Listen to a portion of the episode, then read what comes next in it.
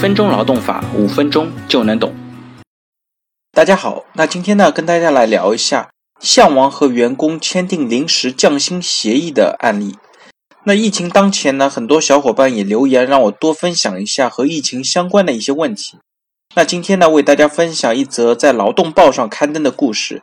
这是刊登在《劳动报》三月十五日上的一则故事。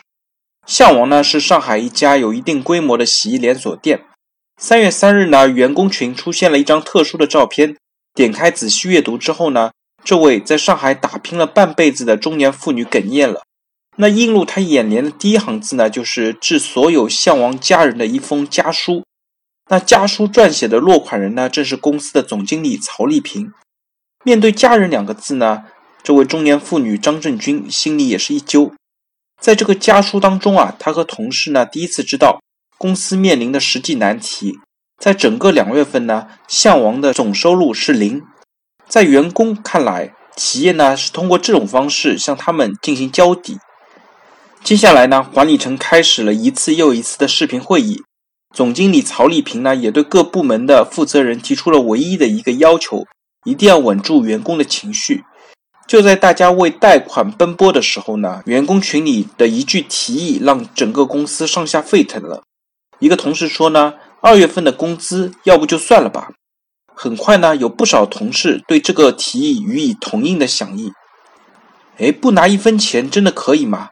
公司管理层的视频会议呢，再一次的启动。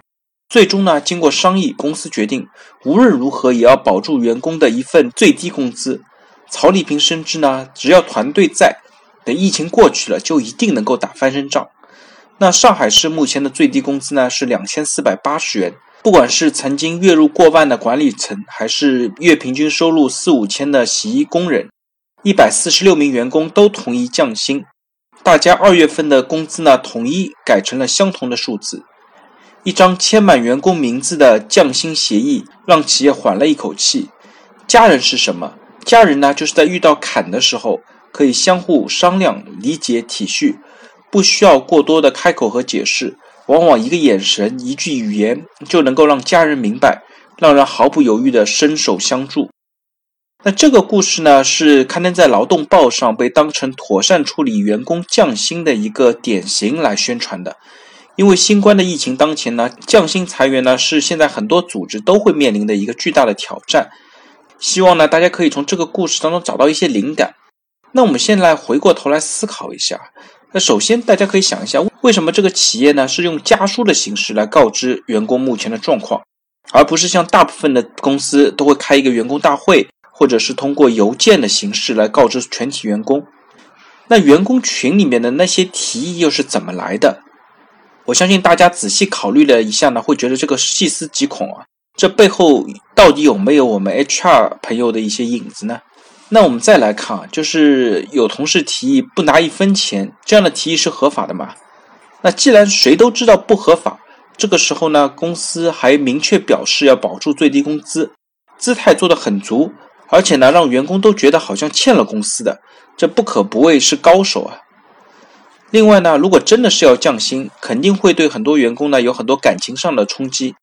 那如何妥善的处理好这样的挑战，其实是对管理者和 HR 来说都是非常非常困难的。那根据目前的政策呢，降薪呢还是需要企业和员工或者是工会、职代会之类有一个协商一致的民主流程。最后，为什么所有人会把名字写在一张纸上呢？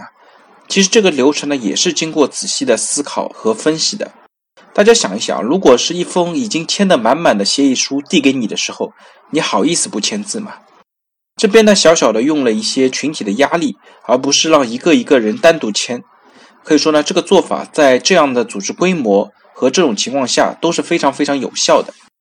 回顾整个案例啊，我虽然个人并不觉得项王的做法真的像呃劳动报宣传的一样是那么高尚。但我也不得不承认，这其实是在不得已的情况下可以做的最佳选择了。对于中小型企业来讲，呃，项王的做法其实还是有很多参考价值的。他首先打了一张很重要的感情牌，把企业的目前状况和每个同事的状况，通过家这样的一个感情纽带来让它连接起来，又通过内部的一些安排，让某些同事呢去提出他们的一些响应和号召。最后呢，又通过让所有同事在一张纸上签同意降薪的一个协议，来确保了这些所有的做法都是合法合规的。所以说，我相信呢，这样的一个案例也可以给大家很多不一样的思考角度。好了，大家如果对我今天的话题有任何的问题或者建议呢，非常欢迎在我的音频下方留言，也非常欢迎将我的音频转发给有需要的朋友，也许真的可以帮助到他。那我们下一期再见。